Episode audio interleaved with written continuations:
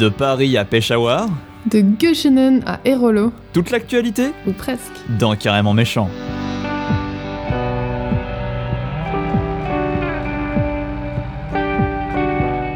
Salut à toutes, salut à tous, bienvenue dans ce 24e épisode de Carrément Méchant. Salut Émilie. Salut Yann, comment ça va? Euh, bah écoute, on est bien, je trouve, hein, sur ce 24e épisode, dernier de la saison, dernier épisode même. On peut déjà le dire et on vous en reparlera après, mais dernier épisode de Carrément Méchant. En... Et du coup, c'est la, c'est la dernière fois que tu vas être surpris que je te demande comment tu vas, comme je fais au début de chaque émission, et à chaque fois, genre, ça te.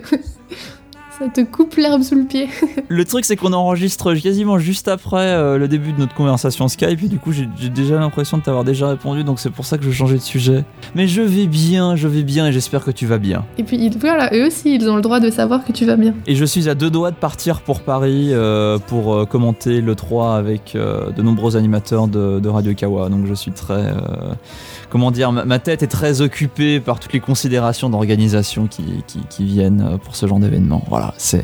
Je, vais bien, mais en même temps, je suis un petit peu inquiet. Toi, tu reviens tout juste. euh, Je reviens tout juste de Prague, oui. nous sommes de retour euh, dans le même épisode, dans le même épisode et dans le même, dans Voilà. le même pays, pardon. Bon, aussi dans le même épisode, hein, ça peut aider, quoi.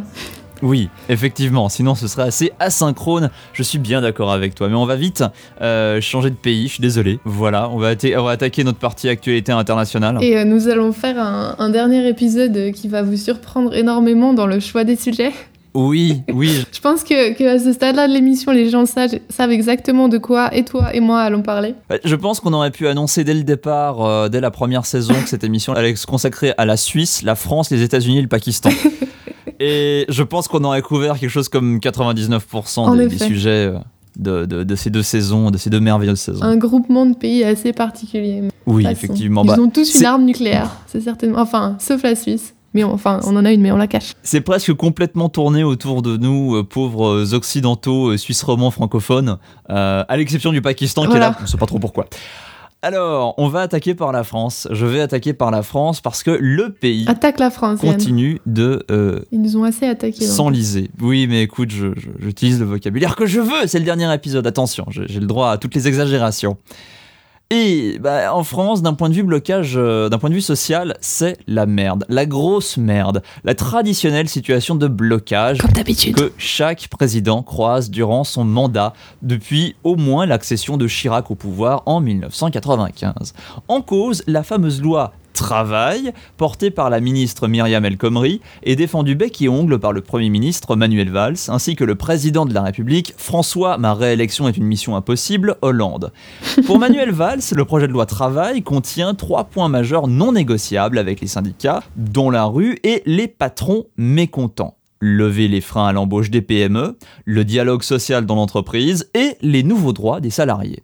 En vérité, la loi contient un certain nombre de modifications qui éloigneraient la loi française du paradigme des 35 heures. La journée de travail maximum y passe de 10 à 12 heures, le bonus réalisé en travaillant durant les heures supplémentaires pourra plus facilement être abaissé à 10% au lieu de 25%, L'annualisation du temps de travail se fera sur un cumul de 3 ans contre un auparavant permettant de dépasser les 35 heures de moyenne annuelle dans certains cas. Alors certes, la loi travail contient aussi un certain nombre d'avantages pour les travailleurs. La nouvelle mouture du compte de personnel d'activité permettra de mieux venir en aide à chacun. La généralisation de la garantie jeune sera sans nul doute, utile aux jeunes précaires. Les heures accordées aux délégués syndicaux monteront de 20%. Un droit à la déconnexion sera mis en place à partir de 2018, si le prochain gouvernement, probablement de droite, le voudra bien.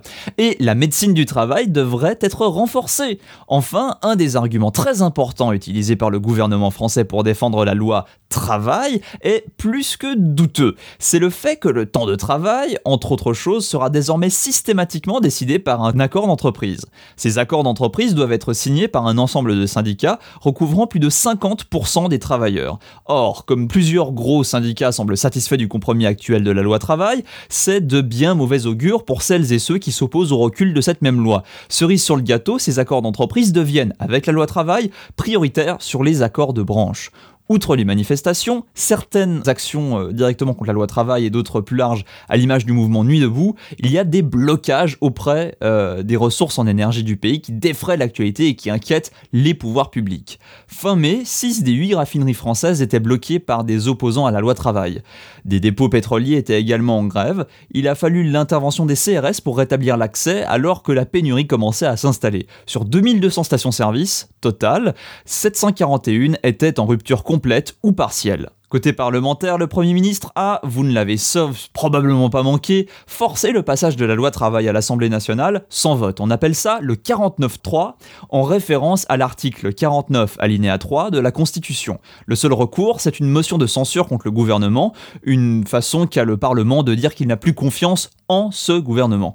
Vu la configuration actuelle de l'Assemblée nationale, ça voudrait dire qu'une partie de la majorité de gauche ainsi qu'une partie de l'opposition de droite et du centre devrait tomber d'accord pour qu'une motion de censure aboutisse, un équilibre qui n'a, à l'heure où je lis ces lignes, pas été trouvé. Bref, le gouvernement semble prêt à actionner le 49.3 tant que ce sera nécessaire pour faire passer la loi travail, un texte qui semble être bien le seul à vouloir, lui et quelques syndicats dits réformistes, voulant rester en bonne grâce avec le gouvernement. Les patrons le trouvent trop à gauche, les autres syndicats le trouvent trop à droite, 46% des Français sondés en veulent le retrait, contre 40% seulement qui désirent le conserver. Qui sait ce qu'il en adviendra dans les semaines à venir? On verra bien. Grand mystère grand suspense. En tout cas, la grève continue, notamment à la SNCF, notamment aussi euh, dans le secteur euh, de l'énergie. Avec comment tu comment tu vas faire pour aller à Paris demain, Yann? Eh ben, figure-toi, il y a des trains qui sont supprimés, mais pas le mien. Donc, je touche du bois pour que ce soit pareil au retour. Euh, et en même temps, c'est assez rock'n'roll d'y aller en même temps que l'euro. J'ai entendu aussi que les transports publics marseillais faisaient grève à partir de demain. Donc voilà, c'est une situation assez rock'n'roll où il faut vérifier au jour le jour que ce qu'on compte utiliser quand on est quelque part en France sera toujours en fonction parce que bah, il n'y a pas d'autre euh, moyen pour les Français de protester contre la loi travail et d'agir contre euh, une proposition de loi qu'en bloquant littéralement bah voilà la rue ou les services ou euh, ce genre de choses. Bon et puis Yann comme on est dans le dernier épisode je peux quand même te poser une petite question un peu personnelle qu'est-ce que tu en penses de la loi travail? Je pense que le problème il n'est pas nécessairement au niveau de la loi travail. Je, je, je personnellement j'aime pas beaucoup effectivement le fait que derrière le compte personnel d'activité ou de trois petits avantages on, on cache des choses que comme euh, l'allongement du temps de travail, enfin le, fait que les 35 heures sont de plus en plus dénaturées, ce genre de choses, je trouve ça assez, euh, assez déplorable parce qu'à mon avis, ça allait dans un, dans un certain sens de progrès, le principe des 35 heures, de laisser aux gens plus de temps pour leur loisir. Ça, c'est un avis purement personnel, mais voilà.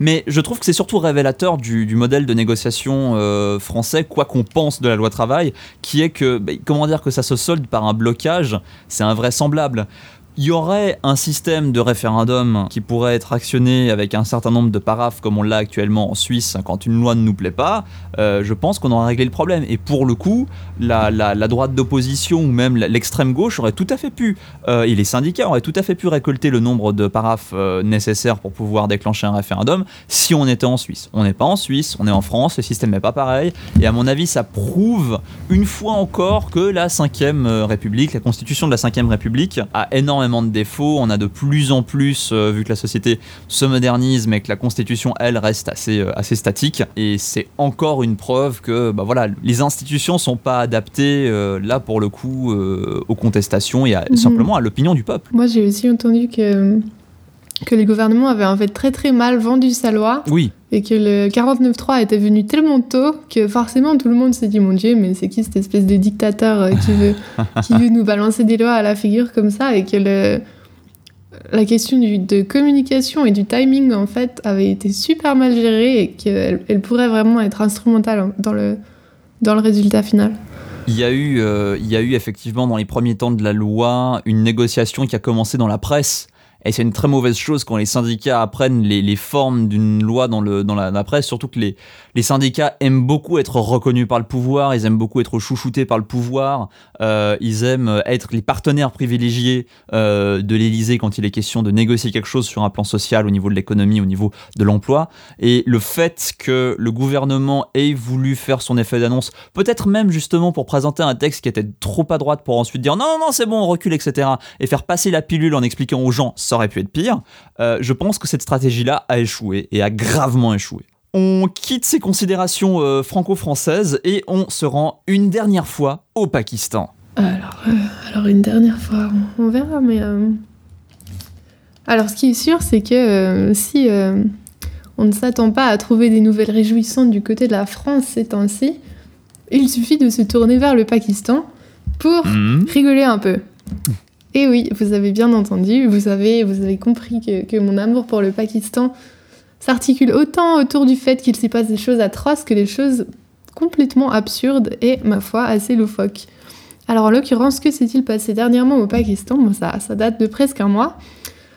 Donc le Pakistan est une, euh, république islamique, c'est-à-dire qu'il y a, euh, c'est comme l'Iran, vous avez un, un système politique euh, donc républicain et en parallèle vous avez un système théologique islamique dont euh, l'organe supérieur s'appelle le Conseil de l'idéologie islamique, qui est un organisme dont le but est de conseiller les parlementaires sur la religion musulmane et de s'assurer ainsi que le système, disons, euh, le système républicain respecte les considérations islamiques.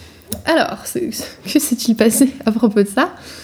Euh, L'Assemblée régionale du Punjab, donc la, province la plus peuplée du Pakistan, a, après de longues négociations, proposé un projet de loi pour la protection des femmes. Alors il faut savoir que être une femme au Pakistan, ce n'est pas forcément le, le meilleur endroit sur la planète. Alors bien sûr, vous pouvez y conduire, pas comme en Arabie Saoudite, mais entre-temps, les, euh, les crimes d'honneur euh, sont légion, les attaques à l'acide sont légion aussi, et on ne parle même pas des viols, des meurtres et autres joyeusetés.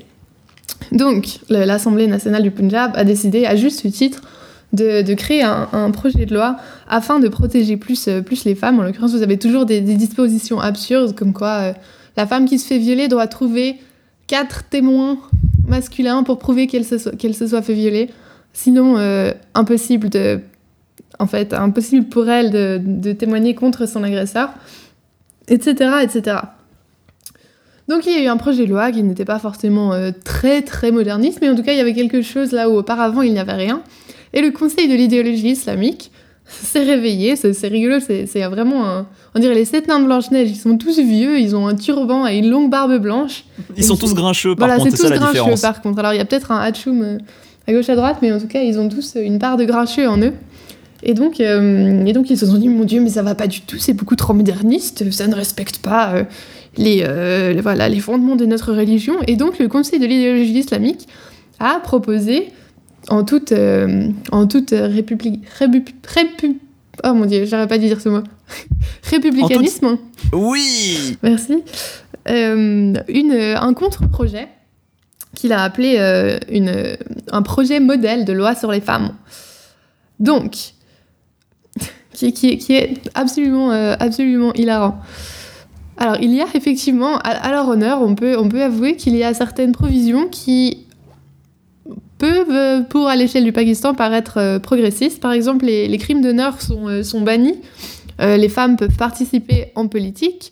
Une femme ne peut pas être tuée pour, pour quitter la religion d'islam, ce, qui, ce qui, je suppose que c'est très bien. Mais il y a également, il y a également des choses assez aberrantes. Par exemple, une femme ne peut pas travailler, une femme ne peut pas utiliser de contraception sans la permission de son mari. Euh, une femme euh, doit allaiter son enfant pendant deux ans. Et, euh, et la, la provision en fait qui a fait le plus parler d'elle était que l'homme, le mari, disons pas, pas l'homme, je- j'exagère un peu, le mari peut battre sa femme Ah légèrement quand Oh. cela est nécessaire. Et donc vous avez le Conseil de l'idéologie islamique qui a présenté cette loi, euh, qui a présenté cette provision particulière de, de son projet de loi comme étant l'argument le plus progressiste du projet. Ils disent non mais regardez, euh, regardez les mecs, alors euh, il, peut, il peut la battre uniquement légèrement. Alors euh, admettons, ce, ce sera un, c'est un, c'est un pas en avant pour la condition des femmes au Pakistan.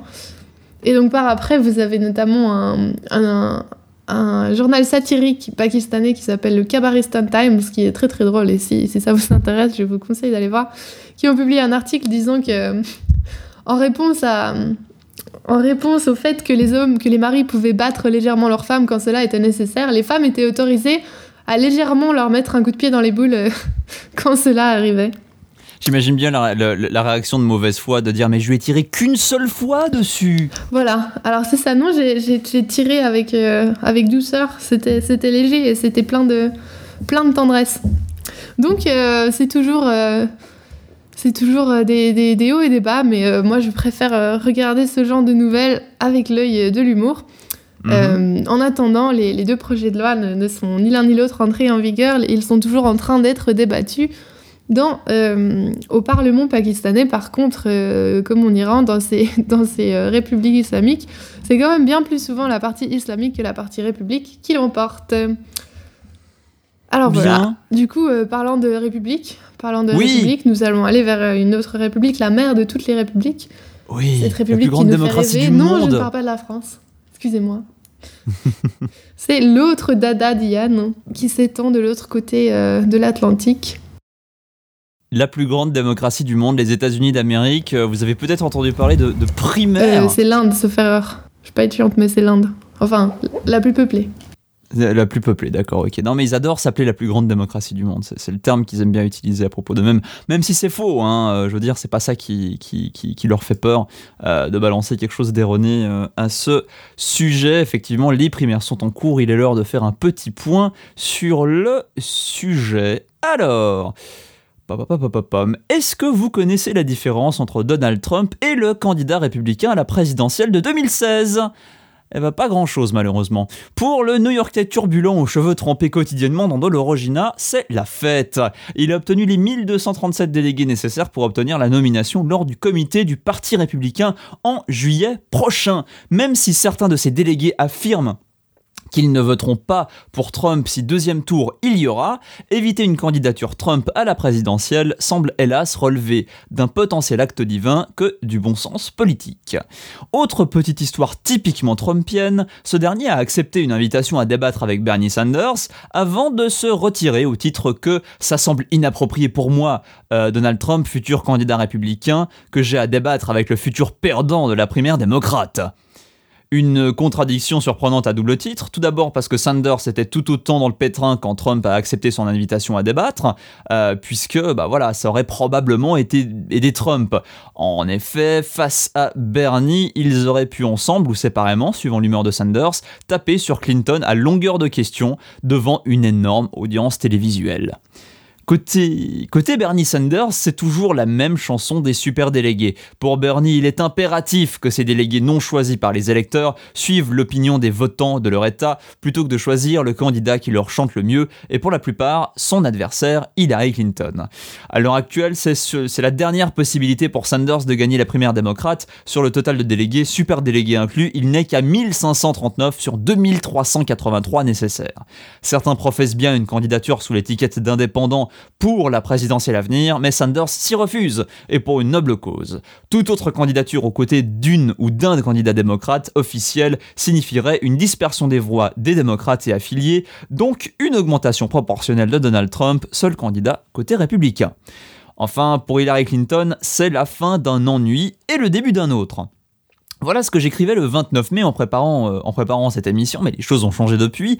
Je l'avais donc écrit côté fin d'ennui, elle est très proche de battre Bernie Sanders au jeu des primaires avec 2309 délégués sur les 2383 nécessaires, plus qu'un ou deux États et c'est dans la poche. Eh ben, c'est désormais fait. Selon les Associated Press, elle a assez de délégués et de super délégués pour obtenir la nomination fin juillet à Philadelphie, pile 2383.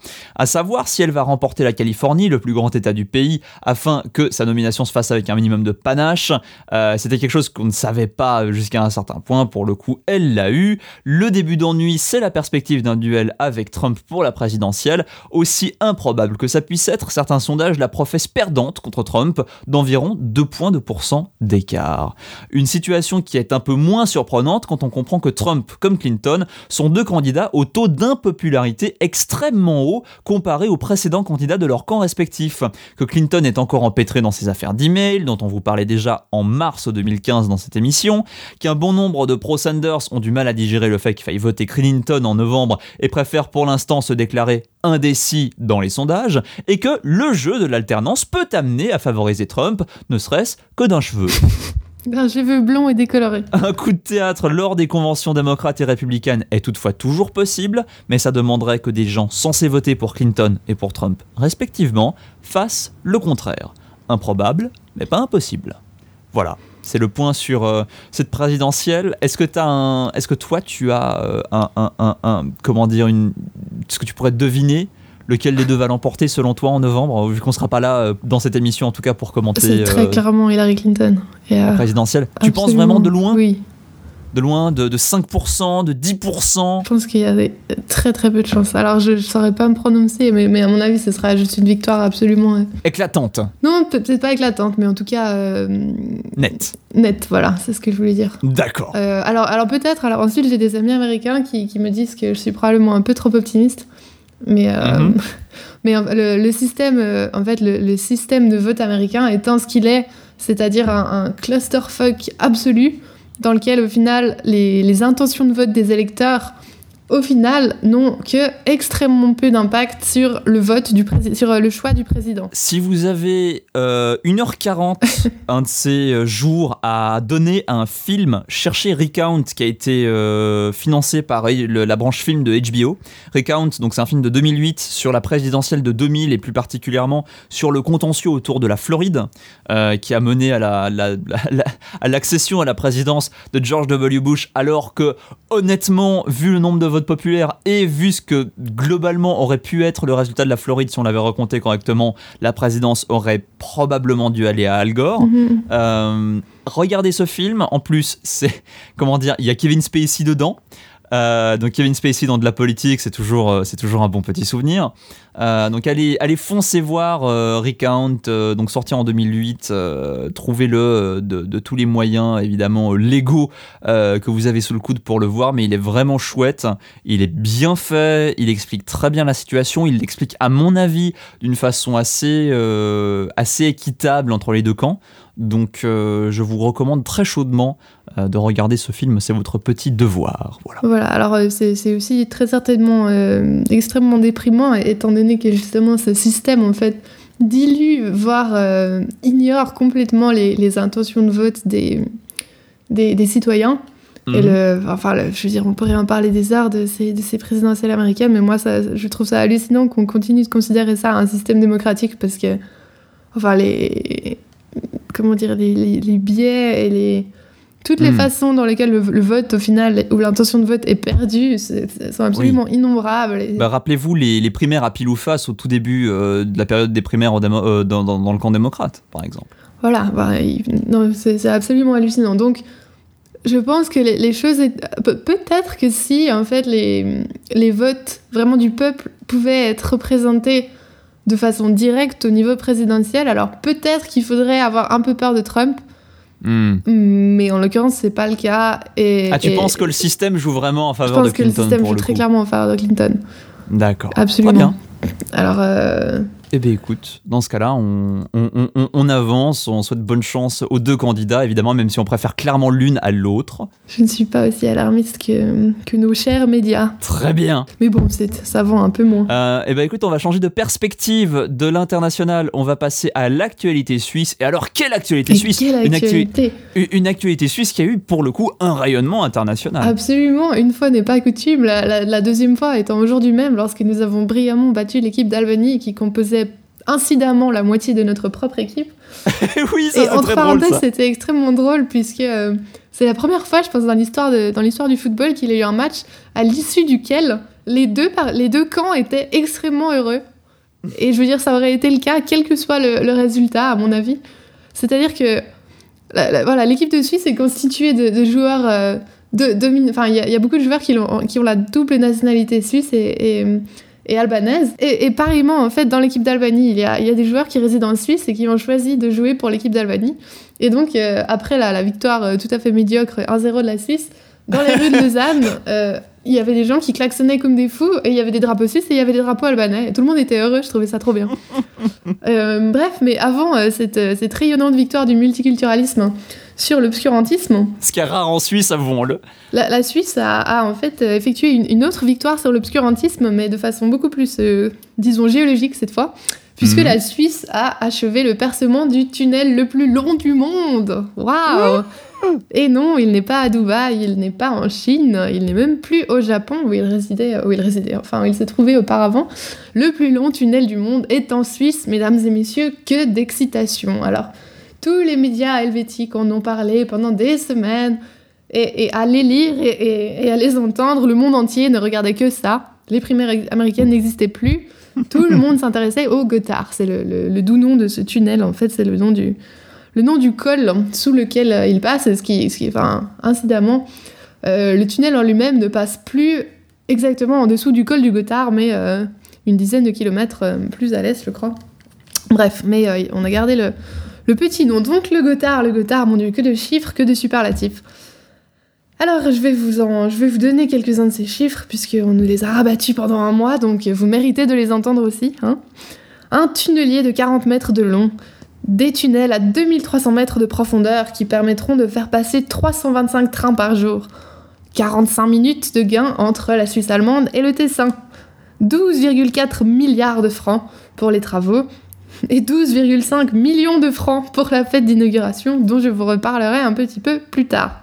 Ah oui. 57 km de tunnels, 17 ans de travaux, 3 chefs d'État européens qui étaient présents à la fête, donc euh, Madame Merkel, Monsieur Hollande et Monsieur Renzi, 7 conseillers fédéraux, un spectacle d'inauguration complètement étrange.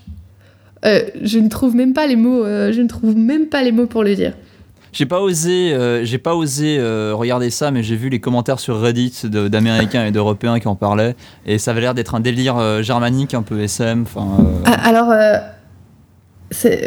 on a confié ça à un metteur en scène allemand. Note à la Suisse, ne plus jamais faire ça. Non, arrêtez. Déjà, je, ne sais pas. Peut-être que les Suisses allemands auraient, auraient également mis du yodel. Il y, aurait eu quelques rechtis, je sais pas, mais mais au moins, ça ne serait pas devenu un truc complètement aberrant comme ça. Alors je vous explique. Nous avons eu euh, dans ce spectacle d'inauguration, c'était une espèce de performance d'art contemporain avec euh, qui, était située dans le, dans le hall, euh, en fait la, dernière portion du tunnel qui avait été réaménagée en, salle de spectacle pour l'occasion. Alors on commence avec, avec un, train, un train à plat sur lequel il y a des, des masses de gens qui représentent des voyageurs. Ils sont tous en sous-vêtements blancs il représente les voyageurs, tout le monde voyage en sous-vêtements, c'est bien connu. Hein Puis il commence à se toucher les uns les autres et à se peloter les parties génitales. Hein? Ce, qui, ce que tous les pendulaires font également, c'est bien connu. Hein. Moi, je, sais, j'ai pendulé vers Genève pendant, pendant deux ans. Hein. Je... Les, les sous-vêtements blancs et, le pelotage, c'était ça. Et eh ben justement, ça pendulait pas mal. Ouf, oui, je t'en prie alors. Hein. Alors éventuellement, éventuellement peut-être que ça représentait la promiscuité qui, qui s'invite quand, euh, à l'aune des 6 heures, il n'y a plus de place assise dans les trains et que les quais de la gare Cornavin se remplissent de foules suantes. Est-ce que euh, c'était en hommage au slogan de la SNCF Laissez-vous prendre par le train? Alors, je n'avais pas pensé à ça, mais à mon avis, c'est une idée brillante. Ah, voilà. Euh, donc, outre cette, cette masse d'êtres à demi nus, nous avions également une, une, une, dame dans la force de l'âge qui, chantait du yodel tout en portant une perruque de Donald Trump. Alors ça c'est mon interprétation, mais objectivement ça ressemblait beaucoup à une perruque de Donald Trump. C'était en fait c'était censé représenter un nid d'oiseau. Donc, euh, donc elle avait des, espèces de brindilles blondes et décolorées dans, les cheveux et elle faisait du yodel. Euh, vous aviez ensuite un, démon qui, qui, tombait du ciel comme ça. C'était cette partie du spectacle était censée honorer trois ouvriers qui étaient morts euh, sur, la, sur la construction du tunnel. Et pour honorer donc la mémoire de ces travailleurs, on a mis un homme vêtu d'un caleçon avec un masque en forme de tête de bébé et des ailes noires qui, est attaché à une chaîne comme ça et qui tombe du ciel sur, euh, sur des, des, des, des, faux ouvriers qui se tortillent de douleur sur le sol. Alors expliquez-moi où est l'hommage là-dedans, je ne sais pas.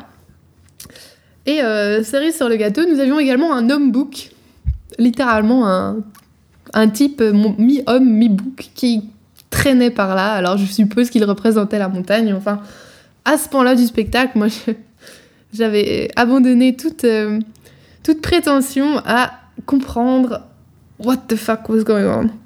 Enfin bref, ce que j'ai trouvé le plus drôle dans cette histoire du Gothard, c'est que, vous le savez bien, la Suisse est un pays libéral.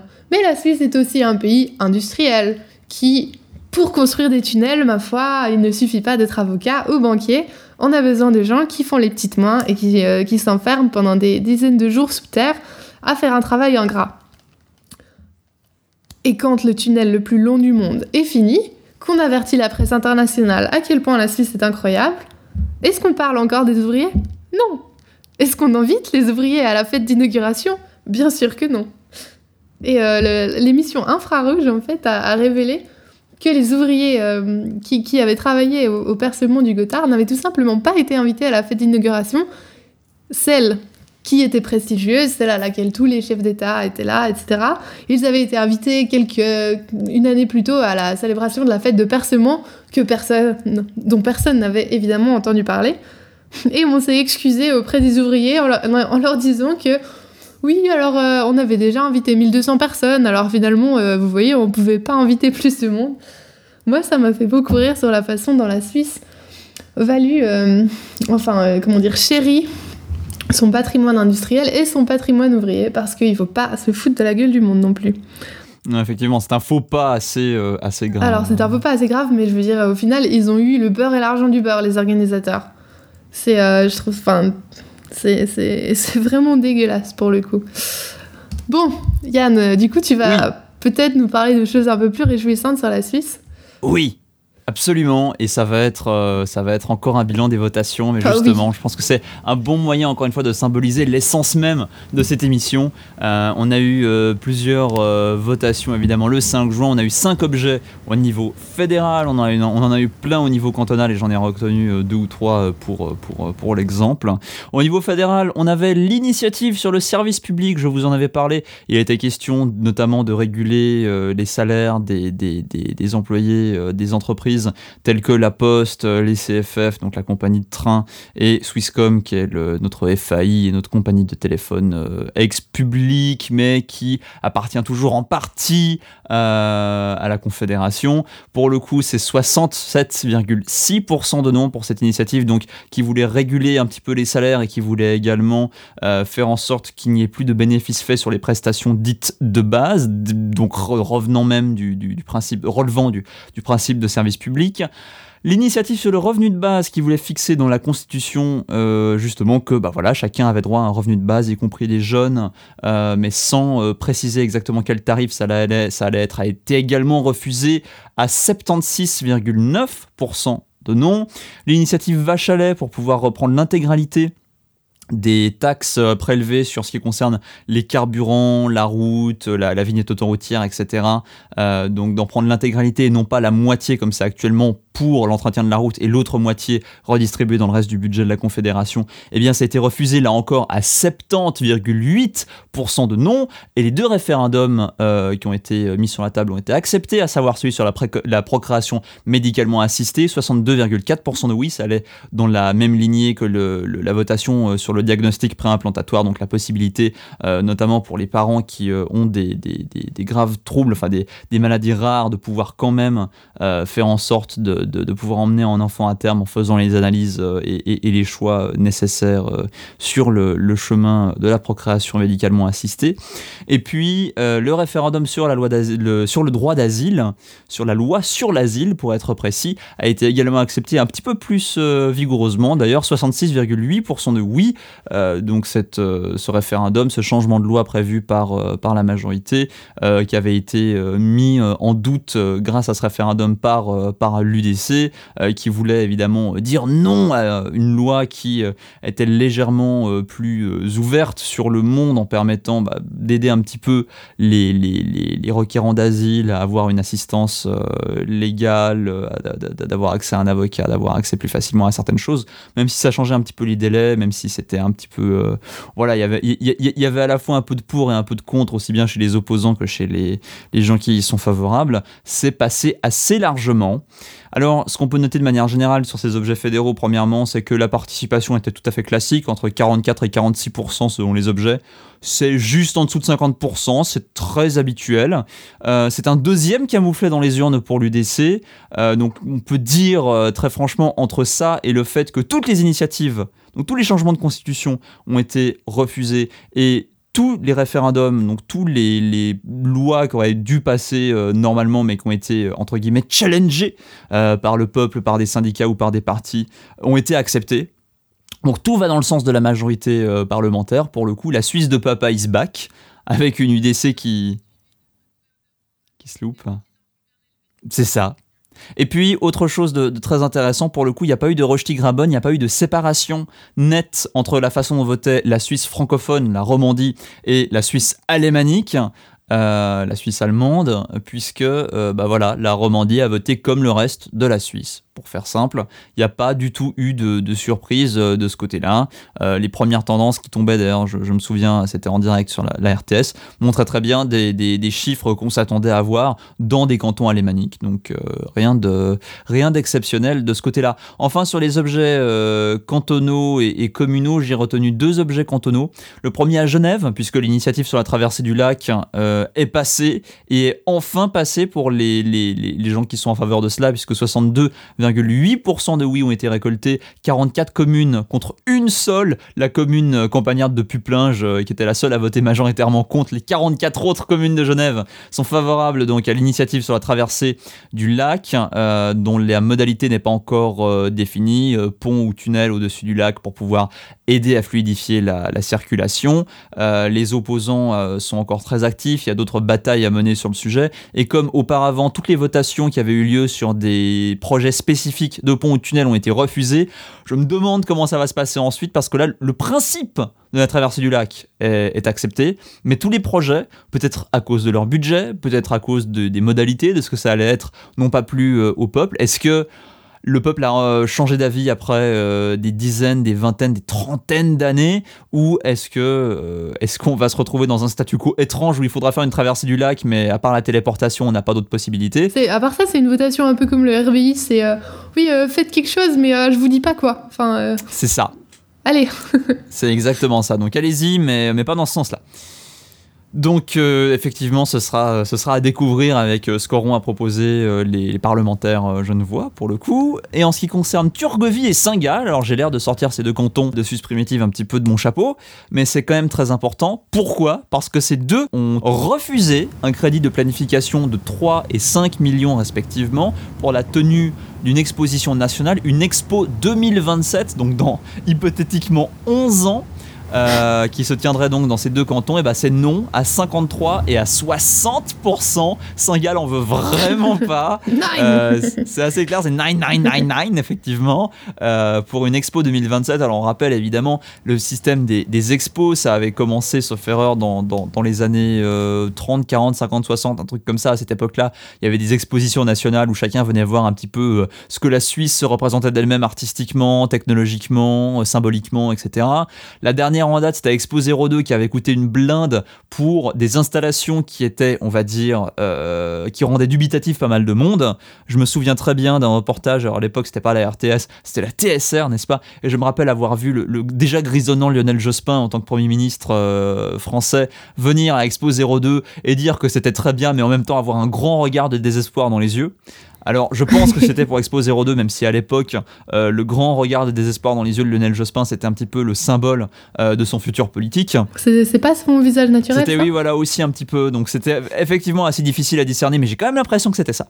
Et depuis, on s'est on s'est dit, euh, en tout cas j'avais l'impression qu'on s'était dit en Suisse qu'on était suffisamment intelligent pour plus refaire ce genre de conneries. Euh, et visiblement, il y a encore des gens pour, pouvoir, pour vouloir faire une expo 2022 en Turgovie et à Saint-Gall. Euh, donc j'ai hâte vraiment. de... aller en Turgovie pour faire une exposition alors je précise, hein, la Turgovie n'est pas un pays, on parle bien du canton de Turgovie, qui est, un des, un des cantons. Merci, ce n'est pas un pays. Exactement, donc c'est pas sympa pour les Turgoviens qui nous écoutent. Mais, euh, ah, Je suis sûr qu'ils sont nombreux et on les salue. Exact. Ils pourraient même faire un pays. Très bien. voilà, donc c'est le point sur les votations du 5 juin, un fantastique exercice démocratique encore une fois, auquel euh, à peu près 45% euh, des gens ont participé. Voilà. voilà alors est-ce qu'on avait parlé du RBI dans, dans Carrément Méchant On en avait parlé, je l'avais un peu disséqué quand j'avais fait le tour justement des objets du 5 juin, il, y a, il y a quelques mois maintenant. Voilà, euh, moi j'ai trouvé intéressant quand même parce que on a. Alors mhm. pour le coup, je suis sûre que le RBI a eu une couverture médiatique bien plus importante que euh, le Gotthard. Ah, une couverture médiatique Tu déconnes, mais il y avait des journalistes internationaux qui étaient venus. Déplaise, euh... Non déplaise à, au Conseil fédéral qui aurait préféré qu'on s'intéresse à eux pour leur joli tunnel que pour ces espèces d'utopies socialistes. socialistes. Alors ça, Oh, c'est ça, c'est eux qui le pensent. hein. C'est pas Oui, alors, socialiste, alors même que le Parti Socialiste le soutenait pas vraiment, le Voilà. seul grand parti de Suisse qui le soutenait, c'était les Verts, Ouais. pour le coup. Et Non, comme grand parti, on en vu plus grand. C'est un débat intéressant. C'est effectivement un débat Mais, intéressant. euh, et les- mais il fallait. les- Moi, ce que je trouvais rigolo, c'est que le- la Mhm. presse internationale s'attendait en fait à ce que la Suisse fasse un, un vote hyper progressiste, etc. Comme c'était comme ça. Puis tu dis non, mais les gars, on est en Suisse. Enfin, tu rigoles, quoi. Ça va jamais passer. On est de droite Enfin, on est, on est les, les gens les moins progressistes d'Europe, je pense. Enfin, et- Ah. D'Europe de l'Ouest, en tout cas. alors non, mais en, en termes de, genre, on veut pas de, de changement de société majeur. Enfin, je regrette. Mhm. De, de ce Mhm. genre-là. Après, on peut être libéraux sur des questions de valeur, mais, euh, mais je veux dire sur une question vraiment de comment la société organisée, de la société, valeur ouais. du travail. Je veux dire, le pays de Calvin lui a imposé un RBI. Non, mais c'est c'est hilarant. Bah, On rappelle que c'était le pays qui avait refusé une quatrième semaine de, de congé euh, obligatoire euh, récemment encore. hein. Ou une cinquième. Non, c'était la cinquième. C'était la cinquième semaine de congé. Tout travailleur en Suisse a droit à au moins 4 semaines de vacances payées par an. Euh, les jeunes jusqu'à l'âge de 20 ans ont droit à 5 semaines. Donc ouais, c'est 4 semaines en Suisse et après c'est 5 ou 6 semaines suivant des cantons euh, plus progressistes que d'autres. Mais le, minimum est, est à 4 et on aurait et il y avait le, le vote sur euh, sur les fameuses 5 semaines qui a été refusé à la grande surprise de plein de pays qui Voilà. comprenaient pas que le peuple avait la possibilité d'avoir une semaine de vacances payées en plus et qui votent non. Oui, mais c'est ça qui fait, qui fait de nous qui nous sommes, euh, sommes des Exactement. êtres euh, incohérents, irrationnels.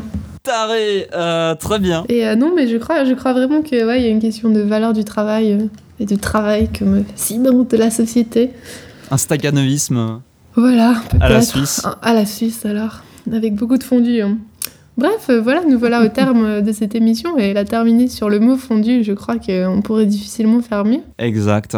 C'était un plaisir de faire ça avec toi. Je tiens à te le dire. Voilà, j'allais dire la même chose. C'était un plaisir. euh, je, je regrette euh, tout- toutes les fois où, on a été à la bourre à cause de moi, je l'avoue. Mais, euh, mais je me repens devant tout le monde.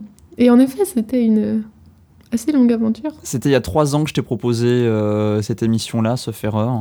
Oui. Euh, Et on était les deux à l'université de Genève. Et maintenant, Oui. qu'est-ce que tu vas faire Ah, l'année prochaine, attends, Yann. Tu vas.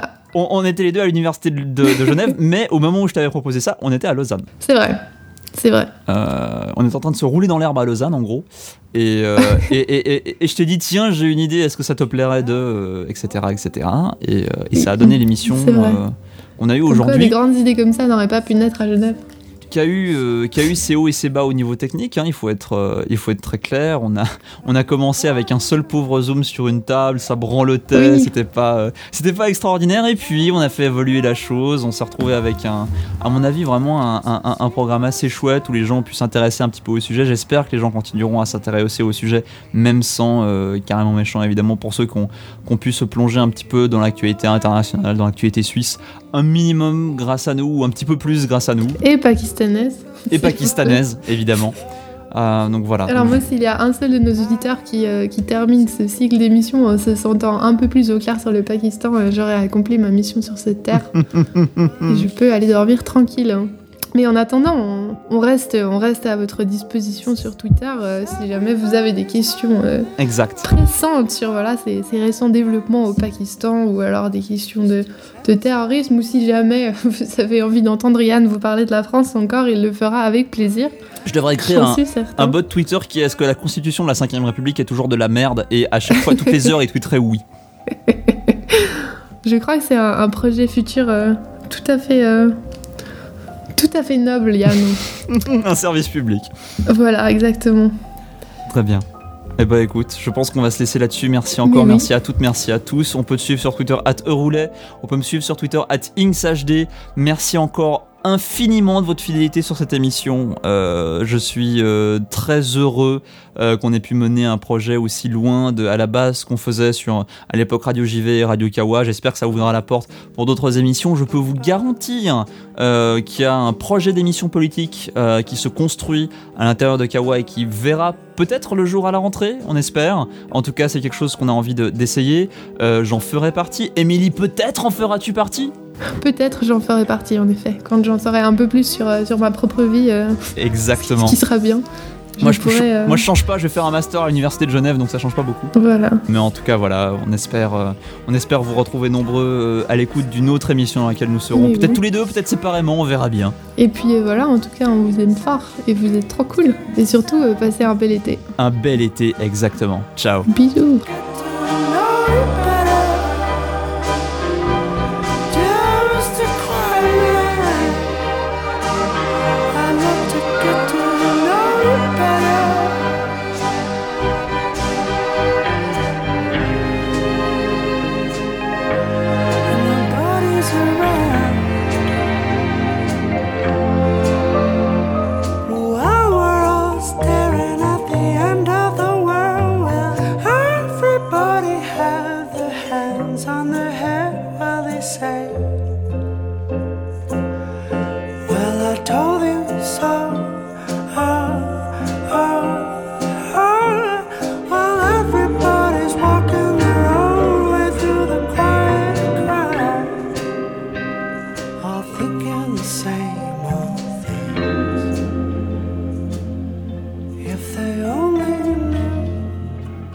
Ouais, il était pas convaincu mon carrément méchant, je vais juste en faire un en standalone comme ça. Dans carrément méchant. Voilà. Et on va espérer que ce soit suffisant. Très bien. Et ben écoute, dans ce cas-là, on roule. On dit souvent que tout était mieux avant. euh, Qu'en pensez-vous, euh, Papy Groublin? C'est vrai, c'est vrai. Tout était beaucoup mieux avant. À l'exception de la difficulté de l'accès à la musique japonaise. Coucou, c'est Amo. Kaorin, c'est le podcast musical dédié à la culture visuelle japonaise. Générique et soundtrack d'animé, JRPG, visual novel, toutes les époques, tous les genres, que vous soyez otaku ou non. Kaorin, votre podcast musical d'une heure trente sur la culture visuelle japonaise, c'est sur Radio Kawa. Puis on n'avait pas de doujin and tiny Zekoi non plus. Mais arrête, Pépé Vous aimez les émissions produites par Radio Kawa et vous aimeriez pouvoir nous donner un petit coup de pouce Rendez-vous sur patreon.com slash radiokawa et devenez mécène de nos émissions en public, de notre nouveau matériel et de bien d'autres projets visant à améliorer le Radio Kawa que vous connaissez et que vous aimez. Radio Kawa ne touche aucun revenu publicitaire, alors à vous de jouer sur patreon.com slash radiokawa.